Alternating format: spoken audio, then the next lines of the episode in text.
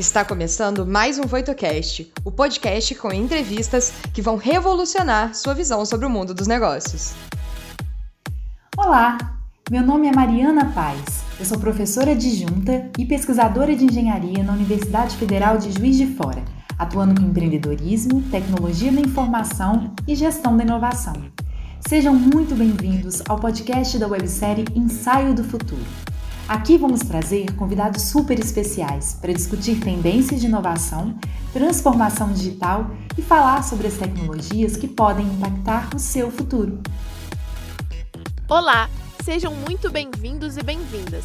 Eu sou a Bárbara, Head de Conteúdos e Inovações na Voito, e vou trazer algumas perguntas do público e os principais insights que vão ajudar você em sua jornada, complementando sua experiência. Nos vemos em breve. E o nosso convidado de hoje é o Maurício Magaldi. O Maurício, gente, foi a pessoa que finalmente me fez entender sobre blockchain. Né? Ele é o host do Block Drops, falei certo, né? Block Drops. E ele, além disso, ele é chapter de várias comunidades aqui no Brasil é, que falam sobre o tema. Então, a gente tem aqui um super especialista que eu estou super feliz de receber. Falei certinho, Maurício? Falou certinho. Foi, o meu, meu, meu, erro de gravação aqui que. o blooper. Não, foi ótimo. Tá certo. Block Drops Podcast. É, bom, obrigado pelo convite, Mariana e todo o time da Voito aí. Estou bem satisfeito de poder contribuir com vocês. É, deixa eu me apresentar um pouquinho. Eu trabalho há 20 anos no mercado financeiro. É, essa, esse meu encontro com, com o blockchain, ele obviamente não foi por acaso, a tecnologia começou a ser usada como um modelo de disrupção desse mercado, então quando eu me encontrei com essa, cruzei pela primeira vez com, com esse assunto, eu comecei a estudar, eu não me considero um especialista, eu me considero um curioso do tema, é, então acho que o fato de ter o, o, podcast semanal me ajuda a me manter atualizado e estudando esse tema. Né? Eu, eu, cruzei com, com o blockchain, na verdade, com o Bitcoin, em 2014, foi a primeira vez que eu li sobre o assunto.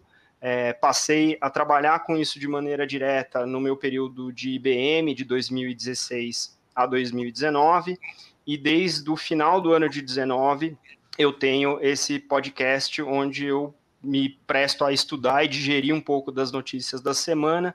E ele é o primeiro podcast em português sobre blockchain para negócios. Eu foco muito mais no aspecto de utilização da tecnologia né, no mundo corporativo, que é o mundo que eu vivencio no dia a dia, do que no ambiente das criptomoedas, mas não sem deixar de olhar esse ambiente também, que é muito curioso, super interessante e tem bastante coisa que pode migrar de um lado para o outro, e a gente vai falar um pouco disso aqui hoje.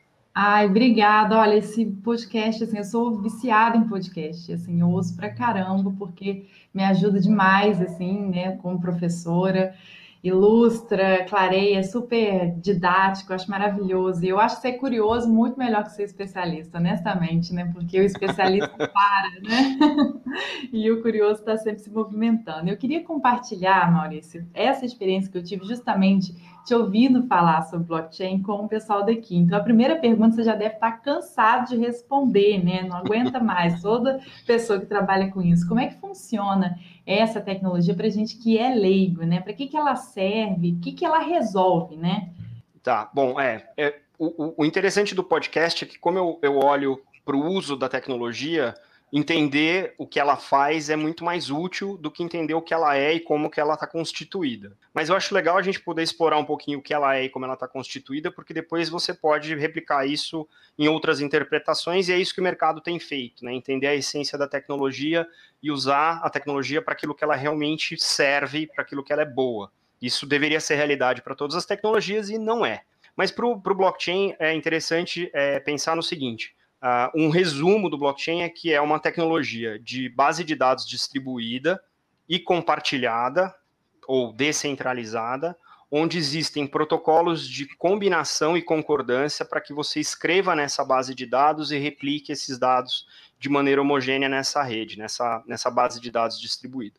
Para isso, o blockchain eh, tem uma série de características de criptografia, que permitem que a, a informação seja armazenada de maneira imutável, sequenciada, por isso que ela é o chain, né, encadeado, em blocos de informação. Então, o blockchain do nome é porque eu estou ordenando em sequência, né, todas as informações ao redor dessa, né, do, dos dados dessa, uh, dessa cadeia.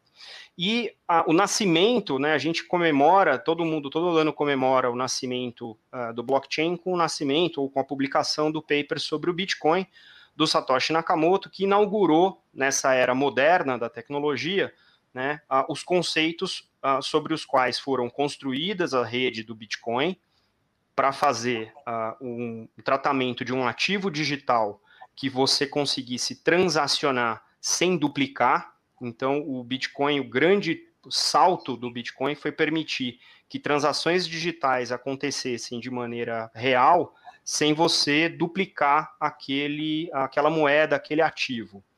É, lembrando que quando a gente entrou na era da internet, uma das coisas que disruptou bastante as indústrias foi a capacidade de rapidamente você copiar alguma coisa e transmitir essa uma coisa para alguém, fosse um arquivo documento, fosse um arquivo de um filme fosse uma música em MP3. Né? Isso foi uh, objeto de disrupção de várias indústrias ao longo da história da internet. E uh, esse é literalmente o fenômeno do gasto duplo. Quando você consegue copiar um ativo e passar para alguém, você está gastando ele duas vezes. E o Bitcoin resolveu isso com os Bitcoins, com a criptomoeda, que se eu tenho uma Bitcoin e eu passo para alguém, ela some da minha posse e ela passa a fazer parte da posse de outra pessoa. No caso do Bitcoin, é uma outra carteira, um outro endereço digital, que é, no caso do Bitcoin ele é anônimo. Então, é uma rede que uh, gerou valor porque começou a transportar valor de maneira anônima, mas também de maneira é, inequívoca. Eu não tenho dois gastos do mesmo Bitcoin ou do mesmo Satoshi, que é a fração, menor fração do Bitcoin. E isso gerou uh, uma série de desdobramentos nesse primeiro mercado, que era um mercado ainda limitado, mas criou uma curiosidade e começou a agregar valor de tal maneira que as empresas começaram a olhar para esse conduíte de negócios que é o Bitcoin e por baixo, que é a tecnologia que está por trás, que é o blockchain, e começou a olhar para isso, né, o mercado olhando para isso assim, peraí, que outros problemas eu tenho que tecnologias parecidas com essa que o Bitcoin usa, nessa lógica, eu posso resolver no mundo corporativo, que é, invariavelmente são transações complexas, com mais de um participante, é, com implicações regulatórias, com implicações de auditoria, com implicações de eficiência, né, às vezes numa indústria inteira. Então, a, a partir de 2016, quando a, a Fundação Linux inaugurou o projeto Hyperledger com o primeiro é, produto, a primeira solução, que era o Hyperledger Fabric, estava voltado para utilizar os conceitos que o blockchain do Bitcoin, o melhor, naquela época já tinha né, o conceito do Ethereum, que é o, o blockchain programável, trazer isso para o mundo dos negócios, para o mundo regulado, por assim dizer, é, de modo que as empresas passassem a se beneficiar dos benefícios prometidos pela tecnologia mas num cenário onde uh, essa tecnologia era aplicada dentro do ambiente regulado. Então, essa, essa, essa é a jornada aí, né, do, da tecnologia e onde a gente hoje foca, né, pelo menos no meu trabalho com podcast, que são as soluções voltadas para o mundo uh, corporativo. Em termos de uso, a gente celebra o Bitcoin como o primeiro caso de uso realmente importante né, é, de aplicação uh, da, da, tecnologia blockchain. E ele de fato é. Então a gente não pode ignorar que a, a, a blockchain do, do, Bitcoin ela determinou um novo modelo de negócio, né, de, de dinheiro digital, de criptomoedas, e isso é o que faz o, o, o, Bitcoin ter tanto valor hoje em dia, né? Se a gente for pegar pela cotação, né, vou colocar entre aspas aqui, é, do, do Bitcoin enquanto reserva de valor no mercado cripto, é exatamente porque é o precursor desse novo modelo de negócio, é o mais sólido é, desde o começo. Então, é, isso, isso tem é, acumulado valor né, ao longo do tempo, e a gente está vendo agora, mesmo no, no cripto, um desdobramento em relação a como eu amplifico e mantenho esse valor de maneira sustentável. É, quando a gente fala, por exemplo, de aplicações como o Decentralized Finance, tal do DeFi, que a gente fala daqui a pouco. Né?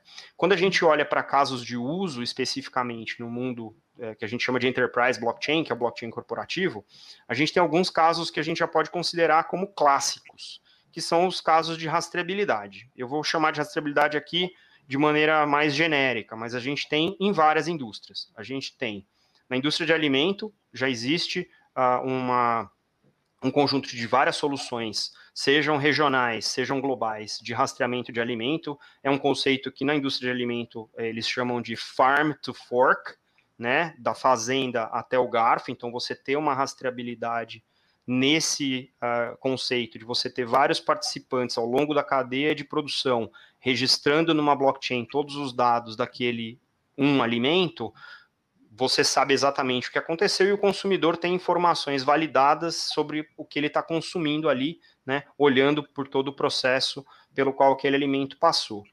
Nos meus estudos e no meu trabalho é, nesse, nessa parte da rastreabilidade, uma coisa que me chamou a atenção foi que na ida se você, né, na ida do, do alimento, você tem algum problema, a indústria faz o, cham, o chamado recall. Você uh, ou interrompe né, a, a, a, chegada do alimento na ponta, ou você recupera tudo que está distribuído daquele alimento e traz de volta né, para descarte, para evitar que esse incidente se propague com alimentos do mesmo lote. Sem o blockchain, isso demora semanas. É um, é um trabalho de logística, é um trabalho de informação, é um uhum. trabalho de, de várias, é, sanitário, né, de várias é, dimensões. Com blockchain, você sabe exatamente qual lote deu problema, para que é, pontos de venda esse lote foi levado e onde esse problema foi originado em questão de segundos. E aí você pode fazer o trabalho de recolhimento com grau de precisão que antes não era possível.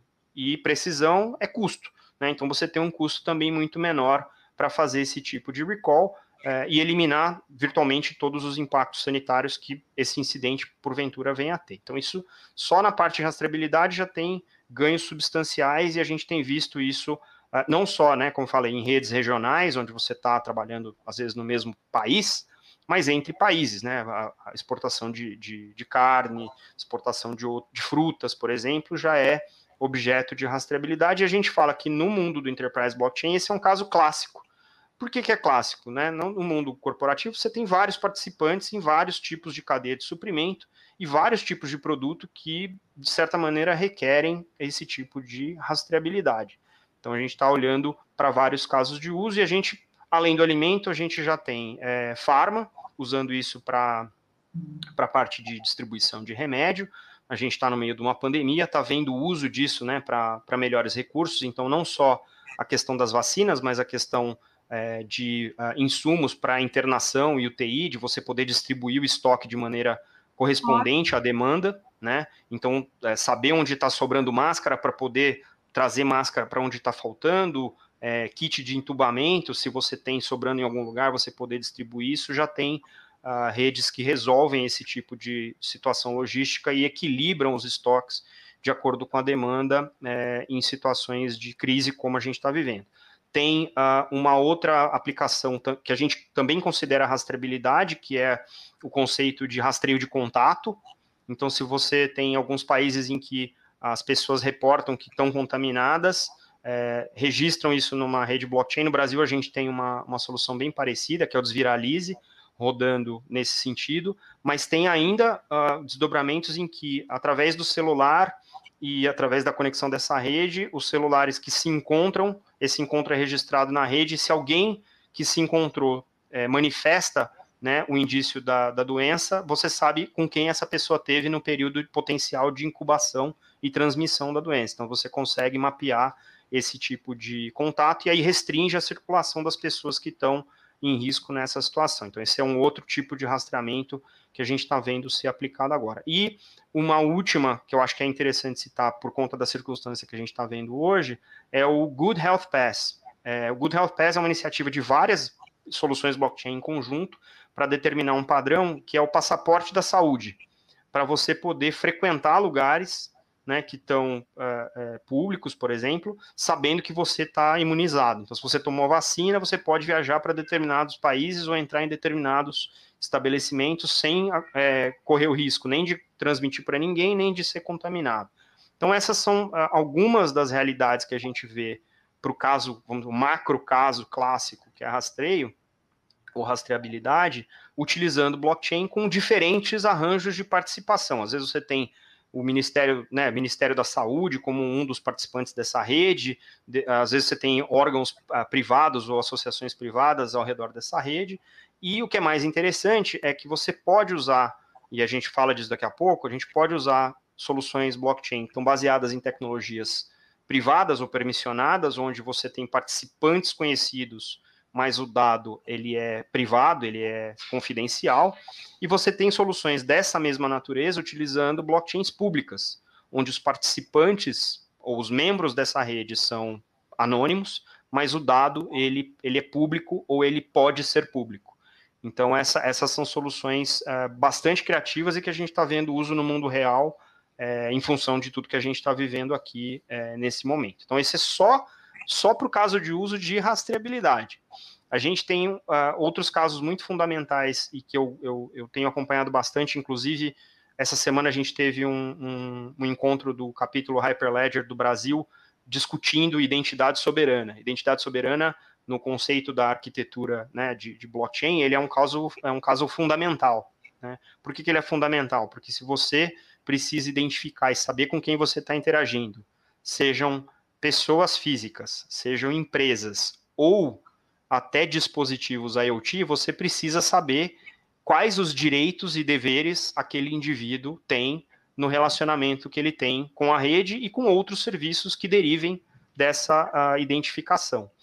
Então, uh, existem vários, tem um trabalho do SERPRO sendo feito no Brasil para identidade digital, tem uh, um trabalho muito sólido da SecureKey no Canadá, já tem pelo menos uns três anos, que envolve empresas de telecomunicação, bancos e o próprio governo, para você ter acesso a serviços públicos e validação. E tendo esse tipo de identidade gerenciada no blockchain, a privacidade do indivíduo ela é mais garantida.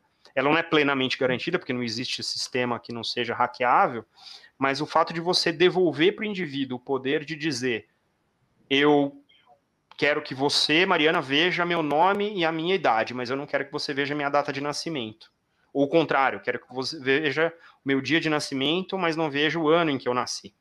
Uhum. Você pode passar a gerenciar isso no, no, no, no que tange é, informações é, pessoais, né? Então a gente está falando aí de LGPD, por exemplo, que é uma, é, uma, é uma lei brasileira de privacidade, a lei geral de privacidade, e no mundo inteiro tem leis similares, né? Os países estão se sofisticando em relação à legislação de privacidade justamente para ter esse respaldo né, de volta para o indivíduo. E aí você pode pensar em derivadas as mais variadas em relação a isso. Vou tomar um empréstimo no banco, preciso saber se o Maurício tem um poder aquisitivo para pagar né, as, as mensalidades, né? Eu, hoje eu tenho que entregar o meu, uh, o meu contra-cheque, né, um comprovante da minha empresa em que, olha, o Maurício trabalha aqui e aí ele ganha tanto. Mora aqui, tem esse cargo, é casado, tem tantos filhos. Metade dessa informação ela é completamente desprezível para saber se eu tenho poder aquisitivo. Então a gente uhum. pode ter uma, uma, uma solução em que uh, o, o, o, o emprestador, né, o financiador, pergunta para a solução blockchain é a mensalidade é de 500 reais. Maurício pode pagar? E a solução olha para o blockchain e devolve uma resposta de sim ou não.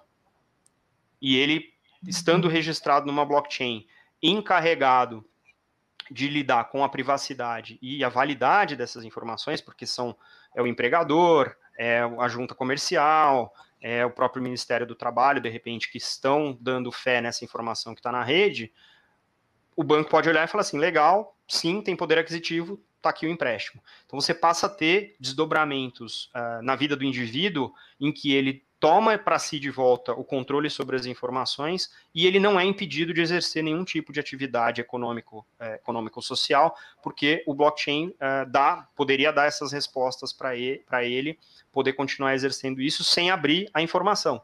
Né? Você dá o conhecimento sem dar a informação. Então, esse uhum. é, um, é um, dos, um, do, um, dos trunfos né, em, em, soluções desse tipo que estão baseadas numa camada é, de identidade importante é, sob a gestão do indivíduo. Outra derivada desse caso, prontuário médico. Eu tenho prontuário médico, eu hoje, é, minha carteira de vacinação deve estar em algum armário aqui em casa, eu, não, eu não, não, lembro quais foram todas as vacinas que eu tomei, e eu não tenho comigo o último diagnóstico uh, de hemograma está em algum papel também, em algum armário. Agora, se eu sofro um acidente, ou se eu dou entrada em algum hospital por algum tipo de, de necessidade, eu não tenho como vir em casa e buscar essa informação, mas essas são informações que podem ser importantes para o meu tratamento naquele caso específico. Então, a, a, a, solução, a solução, uma solução derivada nesse caso de uso, é eu poder liberar com uma biometria o acesso ao kit mínimo de emergência para que o hospital saiba qual a minha situação de saúde atual. E, ao, e a partir do momento que eu estou bom e eu volto para casa, eu tiro esse acesso do hospital. Também ah, gerenciando a privacidade. Isso tem é. a ver até com uma curiosidade que eu tenho, acho que é, um, boa parte das pessoas que estão estudando blockchain também deve ter essa curiosidade, né? é, ele vem, como você já falou vários exemplos aqui, ele vem ganhando assim uma adesão aceleradíssima, né, pelo mercado, diferente de outras tecnologias que são tabu, tipo como 5G, né, que está essa confusão toda política ali em torno. E o blockchain está entrando sem dificuldade nenhuma em todas as searas aí, né, para aplicação.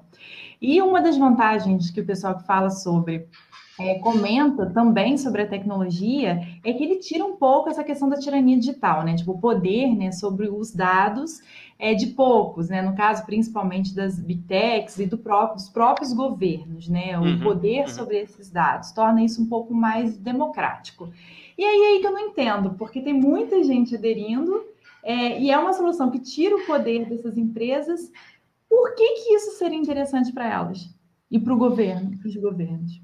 Quando, é, quando a gente pensa em enterprise blockchain, blockchain corporativo, a gente pensa numa arquitetura de incentivos, que a gente chama. Eu preciso, eu preciso identificar, para que aquela rede exista, os participantes eles precisam ter os seus incentivos identificados, né? E eles precisam fazer sentido com o caso de uso. No caso da rastreabilidade de alimento, vou dar um exemplo simples de incentivo.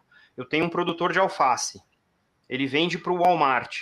O Walmart quer rastrear o alface qual que é o incentivo do Walmart? Eu tenho um recall mais barato, então eu quero ter todos os meus insumos perecíveis rastreados pelo blockchain para eu poder ter um recall mais barato se eu tiver esse tipo de problema. Qual que é o incentivo para o produtor de alface? O Walmart vira para ele e fala assim: se você não tiver no blockchain, eu não compro alface de você. Então, veja, no, no, no mundo corporativo, a gente está olhando incentivos entre os participantes, que são as empresas, que vão gerenciar suas cadeias né, de informação é, e não necessariamente os dados do indivíduo. Inclusive, uma das boas práticas de arquitetura é você nunca escrever numa blockchain informações é, pessoais privilegiadas. Porque, uma vez escrito no blockchain, como ele é virtualmente imutável, essas informações vão estar lá para sempre. Então, as arquiteturas blockchain que tratam com dados do indivíduo têm camadas de dados é, que são ah, reservadas dessas empresas ou órgãos públicos que estão na rede, e dentro do blockchain tem um hash que tem uma paridade com a informação que está fora.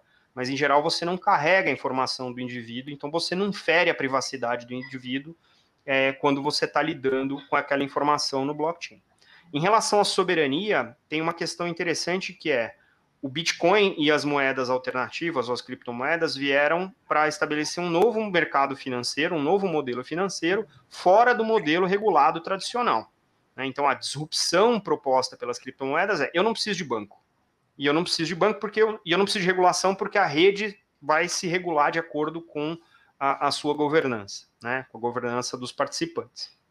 No caso de é, soberania sobre os dados, hoje, como a gente estava falando agora há pouco, o indivíduo perdeu essa soberania. Né? Se você tem dados em redes sociais, se você tem dados em órgãos públicos, a chance é do seu dado ser vazado e ser utilizado para monetização sem você mesmo saber.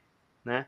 Qual que é a sacada do blockchain nesse sentido? É devolver um pouco, não vai ser tudo, mas é devolver um pouco do poder sobre as suas informações, né? para que você tenha se você quer abrir essas informações para seu benefício, você faz, mas se você quiser monetizar suas próprias informações, você também tem esse direito e esse privilégio. Não? Então, a, a dinâmica né, muda em relação a isso. Então, quando a gente fala de adoção corporativa, invariavelmente a gente está falando de grandes problemas das indústrias.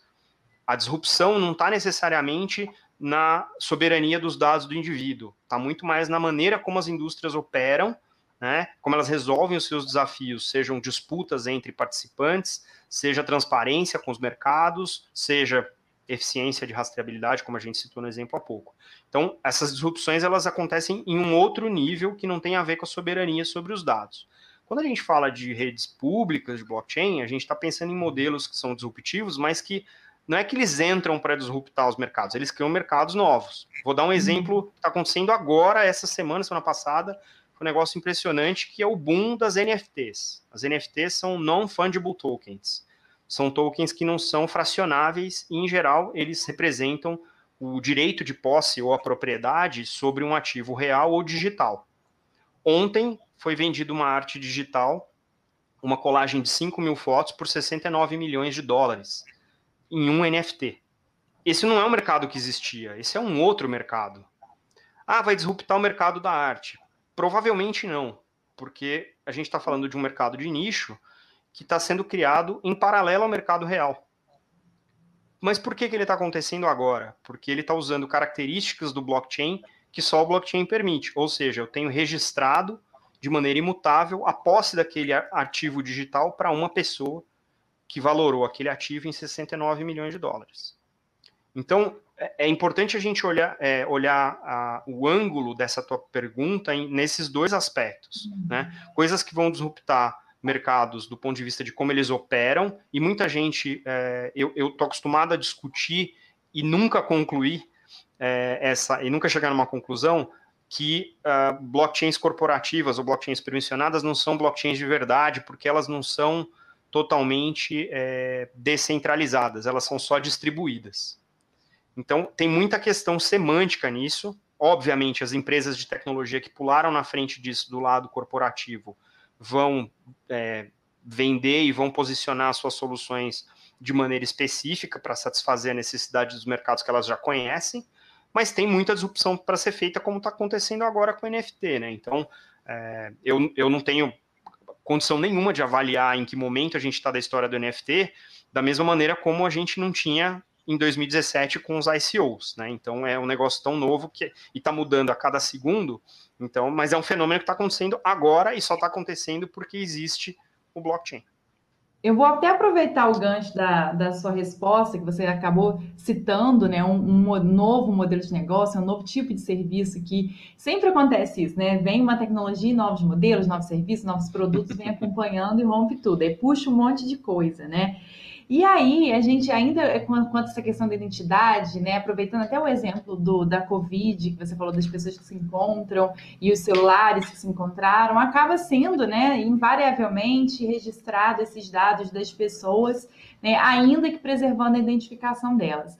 Então, o tipo de serviço que eu viajando, ouvindo sobre a tecnologia, imaginei que pode ser possível existir, é, é, são empresas prestando serviços, igual aquele episódio do Black Mirror lá, do cara pagar uma parte da vida dele que ele queria pagar. Eu comecei a imaginar pessoas contratando serviços para pagar o registro delas nessa, uma vez né, que está é, é, é, definitivo, né? Eu não quero que eu, eu tenha. A gente tem esse dilema hoje em dia, não quero ter uhum. registros meus definitivos por aí que eu nem sei onde estão, né?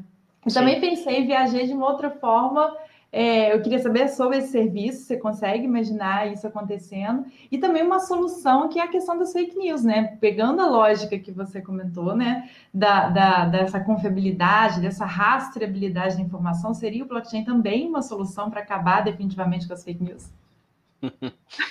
é, eu vou começar pela primeira pergunta, né, a questão do modelo de serviço, né? Um, existem empresas hoje que oferecem o chamado blockchain as a service. Então, elas têm lá um pedaço da solução e alguém vem e usa aquilo como um componente dentro de um, um aspecto de negócio. Né? É, resolver questões de identidade com blockchain as a service eu ainda não vi, porque a discussão de identidade no blockchain ainda ela é ela não está engateando, ela está andando, ela está evoluindo uma certa velocidade, mas ela não tem padrões definidos. Né? Então, Uh, essa é uma questão importante até do blockchain da gente discutir, se der tempo, de interoperabilidade. Né? Então, se, se eu tenho uma rede que define um padrão e aquele ativo está restrito àquela rede, como é que esse ativo pode ser reconhecido por uma outra rede, especialmente se eu não reconheço o, um membro daquela rede, um nó daquela rede como parte do meu. Então, existem desafios técnicos, tecnológicos e até conceituais para estabelecer a plena interoperabilidade. E o mundo ele é interconectado. O fato de não haver uma blockchain que resolva um determinado problema de negócio não significa que aquele problema não exista e não seja resolvido de outra maneira. Né? Uhum. Então, é, eu acho que modelos de serviço em cima de blockchain vão existir eu teria ressalvas se uh, alguém oferecer identidade em blockchain as a service, porque aí eu estou fora do domínio. Então, é, é, eu acho que nesse sentido a discussão tem que evoluir. É, e aí, quando a gente fala de identidade, saúde, informações pessoais, a gente está numa fronteira muito próxima da questão uh, ética. E eu não uhum. acho que tecnologia deveria liderar a discussão ética. Eu acho que tecnologia deve endereçar questões éticas que já estão resolvidas. Então, uhum. opinião pessoal totalmente aqui, tá? Então, é, eu não, não eu, eu, eu tendo não mergulhar a não mergulhar nesse, nesse sentido, porque eu não tenho ferramenta para discutir ética em cima de tecnologia. Uhum. Né? Então, como bom curioso, um dia eu vou chegar lá. Né? O que, que a, inter a, internet, a web, né? a internet 2.0 permitiu? Ela democratizou o acesso à informação, mas ela também democratizou a produção de informação. Se eu começo a criar travas na web 3.0, que é a web do blockchain, que é a internet do valor, que impedem a democratização da geração e do consumo de informação, eu estou indo contra um valor fundamental da internet, que é a internet, a information highway, né? a avenida ou a, a estrada de alta velocidade da informação. Então, eu acho que tem, de novo, uma questão é, que beira o ético do ponto de vista de se eu travar fake news, eu travo comunicação, acesso e produção, como que eu implemento? E aí eu volto lá na nossa discussão de incentivos. Como que eu implemento? Como é que eu identifico a arquitetura de incentivos para impedir fake news? Então vamos supor um caso, e, essa é uma discussão que eu tenho desde 2017. Então vamos supor um uhum. caso simples aqui. Eu tenho o, o Maurício tem um blog. Eu tenho um blog, eu escrevo lá e aí as pessoas acessam, comentam, tal. e tem um jornal. Aí os jornais se organizam e montam uma rede blockchain e vão começar a registrar todas as notas que eles emitem, vão registrar naquele blockchain. Então eles têm uma infraestrutura, essa infraestrutura tem um custo, e todo mundo que vê uma nota daquela vai poder achar o hash de onde foi originado e ver que aquela notícia é aquela mesma na blockchain dos jornais. O Magaldi não tem essa grana. Ele tem um blog. E ele só tem esse blog porque ele tem uma internet na casa dele. Então quer dizer que tudo que o Maurício produzir que não vai estar tá com hash registrado na blockchain dos jornais não tem validade. Mas às vezes é um estudo que eu estou fazendo independente de tudo que eu leio sobre blockchain. E eu estou escrevendo uhum. no meu blog. Eu não tenho blog, tá? É só um exemplo. Uhum. Então, como é que a gente faz para não invalidar aquilo que está no blog, que talvez tenha profundidade, tenha conteúdo e validade para alguém, e impedir o acesso àquela informação, ou aquela opinião, ou aquela perspectiva né? Porque ele não está registrado dentro de uma blockchain de alguém, né? Então, eu acho que não tem solução pronta ainda, porque essa discussão ela não é uma discussão tecnológica, ela é uma discussão ético, moral, né? E eu não acho que é uma, de novo, não é responsabilidade da tecnologia resolver dilemas éticos e morais, é uma vez que uhum. esses dilemas estiverem resolvidos, a tecnologia pode simplesmente implementar esse tipo de resolução. Não significa que não existam casos de uso tentando fazer isso. A Vodafone uhum. fez isso no site de notícias deles, o New York Times está fazendo isso para foto, tem outras soluções para foto também sendo trabalhadas até é, para registro de eventos de guerra e catástrofe, para saber que realmente houve aquilo. Então, inclusive, é, é uma mistura de blockchain com IoT, com crowd, digital crowdfunding entre diferentes devices. São soluções interessantes, inclusive está lá no Blockdrops Podcast, se você quiser procurar lá no, no arquivo, está lá também, né? Então, é, eu acho que sim, pode vir a ser resolvido com, com soluções baseadas em blockchain, eu acredito que sim. Existe isso hoje? Não. O debate está um ou dois passos antes, que é como é que eu moralmente e eticamente consigo coibir é, esse tipo de produção é, de fake news, né? Então, é, a mentira está aí desde né, de tempos bíblicos, a gente não pode é, fugir disso, mas eu acho que a, da maneira como a propagação acontece, talvez exista mecanismos para diminuir, né? Tem um estudo que eu li recente que uh, fake news se propaga sete vezes mais rápido do que notícias verdadeiras. Exatamente. Eu pensei e aí você É, então assim, por quê? Ah, porque tem, meu, tem viés de confirmação, tem agendas políticas, tem outras coisas que não tem a ver com tecnologia, né? Tem a ver uhum. com a natureza humana e a gente vai ter que endereçar isso de alguma outra maneira. Se a tecnologia puder frear essas sete vezes, em vez de sete, ser três e meia, três, duas, talvez a gente tenha menos propagação. Mas eu acho que nesse caso específico, a educação é a principal a tecnologia que a gente vai precisar. Exatamente. A gente chegou num momento que eu acho que qualquer tecnologia que a gente discuta, ela esbarra nessa questão das contingências éticas, políticas, né? E isso, é, isso acaba sendo um determinante, né, para o sucesso ou para o fracasso. Mas de fato pode surgir um outro problema disso daí, né? Que só quem pode né, prover uma rede dessa é o dono, passa a ser o dono da verdade também, né? Tem é, esse outro exatamente. lado interessante. É, eu vou chamar a Bárbara, porque tem também muitas perguntas. Perfeito. Bom, pessoal, muitas perguntas interessantes, mas a gente precisa selecionar. Para você, qual o futuro do Bitcoin e criptomoedas em geral? É, essa, essa não é exatamente uma pergunta simples de responder, porque tem um exercício de futurologia aí, né? Então, uh, vamos, vou, vou, vou, abusar um pouco né, dessa, dessa pergunta aqui. É, hoje, uh, se eu não estou enganado, a gente tem mais de 2.300 criptomoedas elas servem a diversos casos de uso, tem diversas naturezas, algumas delas é, são uh, especificamente para transação, outras são armazenagem de valor, outras são cômicas, como a Dogecoin, que é uma, é uma virtualmente hilária, porque a motivação dela é um, um meme da internet, né?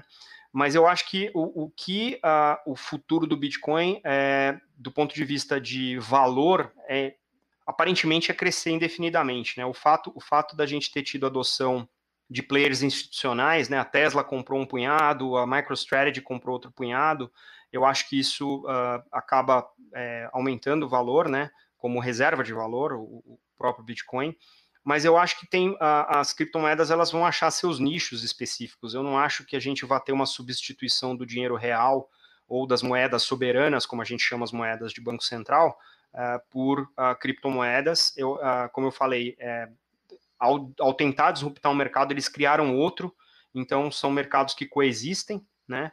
É, e, de certa maneira, prever o que vai acontecer com o Bitcoin, é, é, eu, eu não tenho essa, nem essa missão, nem essa arrogância, né? Mas eu acho que o papel do Bitcoin, e especialmente das criptomoedas programáveis como o Ethereum, foi uh, chamar atenção para a tecnologia e, e, trazer essa tecnologia para o mundo mais palpável, né, para o mundo que a gente está acostumado a transacionar, que é um mundo regulado.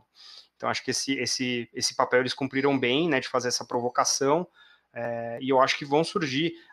Além das criptomoedas, eu tenho dificuldade em olhar e achar um modelo de negócio nativamente blockchain eu acho que a gente ainda não chegou nele. Todos os modelos que a gente tem visto são evoluções de modelos uh, ou eficiências que não aconteciam sem o blockchain e que o blockchain ajudou a capturar. Então, nativamente blockchain eu ainda não vi nenhum. Além das criptomoedas. Né? Muito bacana. Eu não respondi de propósito a sua pergunta, viu? Mas eu acho que faz muito sentido mesmo, né? Porque, querendo ou não, é algo tão revolucionário que a gente tentar identificar esse futuro, muitas vezes a gente vai estar tá limitando a, próxima, a própria tecnologia, né? Justamente por causa da gama de possibilidades que tem. E aí a segunda pergunta trata um pouco também dessa gama de possibilidades. Você falou um pouco das implementações em vários setores. Como você falou, o blockchain possui várias vantagens, principalmente ligadas às tecnologias. Por que órgãos públicos possuem ainda tanta resistência para implementar? Ah, Uma mais difícil que a outra, né? É, é, o pessoal, pessoal fez o dever de casa aí, hein? Tô até suando aqui, ó. É, bom, é, eu acho que assim, primeiro, né? Acho que as vantagens do blockchain, elas, elas são, algumas são tecnológicas, mas a maioria das vantagens do blockchain não são tecnológicas, são em relação ao modelo de negócio e a quão mais eficiente uma indústria pode ficar, seja por eliminar é, gargalos entre os participantes, seja por eliminar participantes altogether, assim, deixa de ter necessidade de determinados participantes em cadeias de suprimento que às vezes são muito complexas, né? Então, acho que esse, esse, essas são as principais vantagens de utilizar blockchain em determinados casos de uso. Em relação a órgãos públicos, eu acho que uh, tem uma tendência natural deles serem mais lentos, porque eles são públicos, eles não, não, não, não têm tomada de decisão independente, eles têm que consensar é, com diversos poderes, então eu acho que aí já reside naturalmente uma certa eu não vou nem dizer resistência, é uma tempestividade diferente. O, o tempo da coisa pública é diferente da coisa privada, né?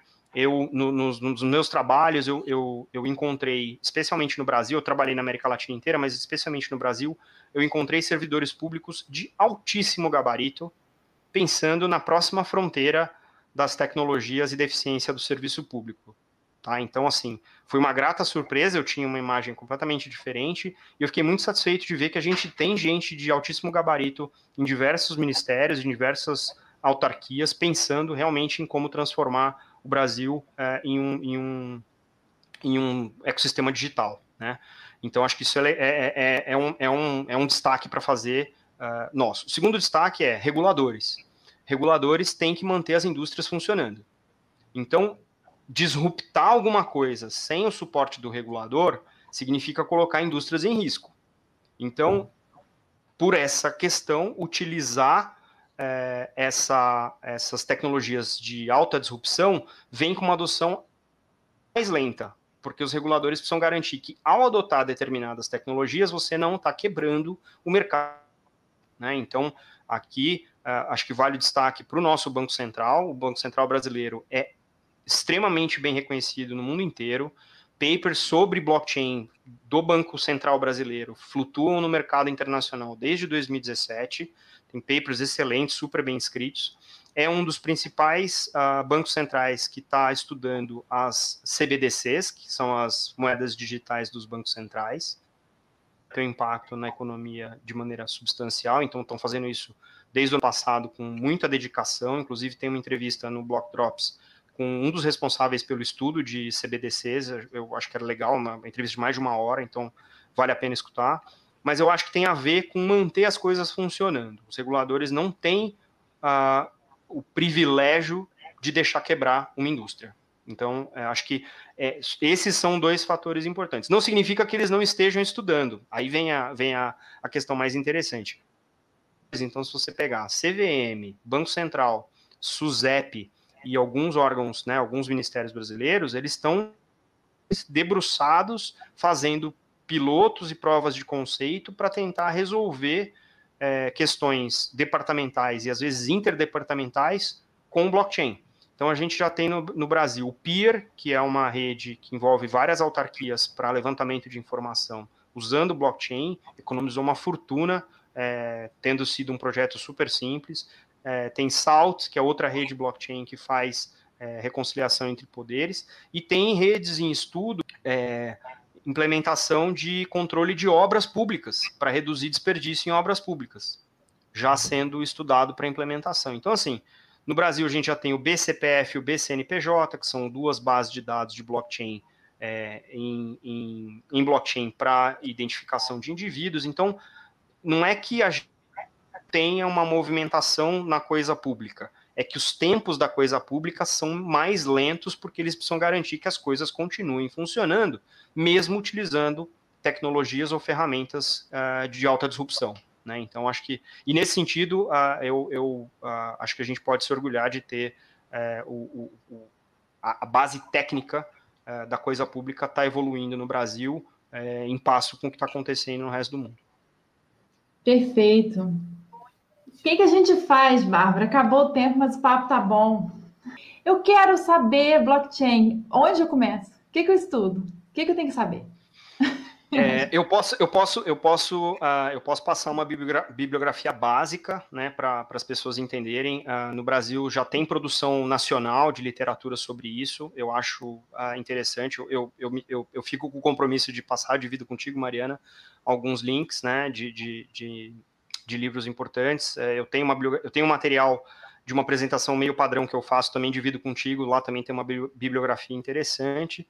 É, mas eu acho que assim, tem que, tem que estudar, tem que ler, tem que ouvir.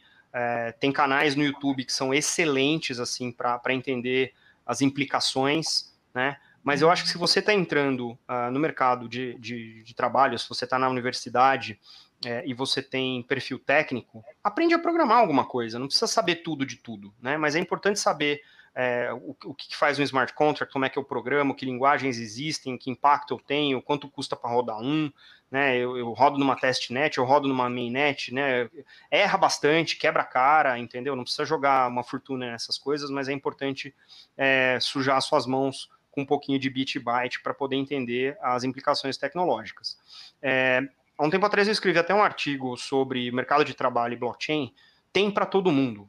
Tem para o administrador, tem para o engenheiro, tem para o arquiteto de dados, tem para o arquiteto de aplicação, tem para o desenvolvedor, tem para o economista. Então eu acho que é, nesse sentido é, o mercado ele ele está muito aberto. O mercado de, de blockchain tem para o comunicador, tem tem para o marqueteiro, tem para tudo. Então eu acho que não existe é, limitação é, acadêmica para você se envolver com blockchain, né? Você pode ser um músico e se envolver com blockchain, você pode ser um engenheiro e se envolver com blockchain, você pode ser as duas coisas igual eu e se envolver com blockchain. Então, de certa maneira, a, acho que o encorajamento está em estudar, né? Eu continuo comprometido a fazer todo final de semana o Block Drops Podcast, então sempre tem algum resumo de coisas que eu acho interessante, com um pouquinho de opinião também, né, em relação às coisas que eu venho estudando, mas tem material que não falta, tem canais no Telegram, tem grupos de WhatsApp, enfim, eu acho que aí não tem, não tem muita, muita fuga. Eu, parcialmente, por conta do meu histórico com Enterprise Blockchain, faço parte do capítulo Hyperledger no Brasil, né, do programa Hyperledger da Fundação Linux, e obviamente encorajo a participação lá, porque uma das coisas que a gente tem de missão é fomentar né, o conhecimento do mercado em relação não só a, a, ao Hyperledger Fabric, né, que foi a, a, solução pioneira, o protocolo pioneiro, mas também as demais uh, soluções que estão sendo uh, mantidas e desenvolvidas pelo projeto como um todo. Eu queria fazer dois destaques aqui para as pessoas que têm interesse e estão olhando para o Brasil. O Brasil tem dois protocolos blockchain naturalmente brasileiros. E, e eu acho que isso é, é, muito legal, né? São blockchains nativas. Um é a Hathor Network, do Marcelo Brogliato, do Rio. É, é, um, é um baseado no Bitcoin, é, mas só que voltado para escalabilidade. É um blockchain uh, modular, bem interessante, que eu acho que vale a pena as pessoas conhecerem para se inteirar do que, que o Brasil é capaz de fazer.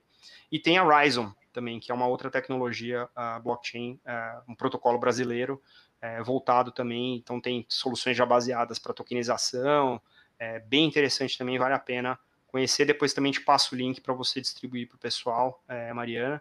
Mas é isso. Acho que é, esse, esse, é o, esse é o recado. Assim, é estudar, fuçar, para quem tem tempo realmente aprender a programar, entender o que, que é o que, que são os componentes, né, o que, que é um protocolo de consenso, como é que essas coisas funcionam no detalhe, mas entender as implicações dessas tecnologias no seu próprio ramo de atuação, acho que é uma obrigação quase que é, indelével de quem está no mercado hoje em dia.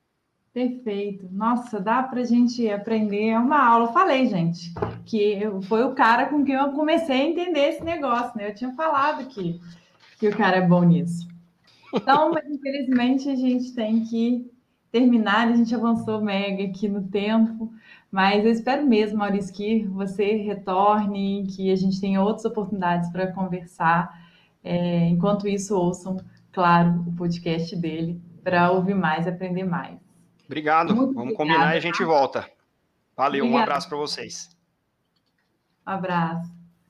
E aí, Bárbara? Olha, Mariana, eu já tô, já tô ansiosa para essa volta, porque hoje rendeu muito insight. Mas vou resumir aqui para vocês os principais. Em primeiro lugar, né, finalmente conseguimos aprender blockchain, né, não, Mariana? Olha, é difícil, mas a gente conseguiu, hoje foi muito claro, então conseguimos entender perfeitamente esse conceito.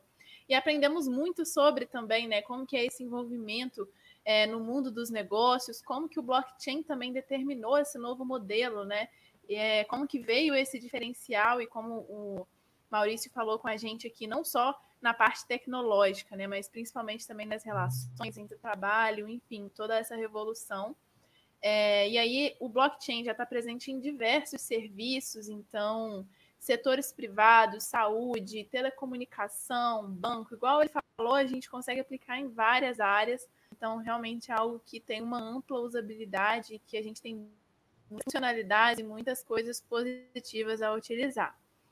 É, e assim, simplesmente muito conhecimento, muita tecnologia mesmo, eu acho que essa websérie ela é extremamente necessária e todo mundo deveria ter acesso a esse conteúdo mesmo. Ainda bem que esse quadro existe, né não?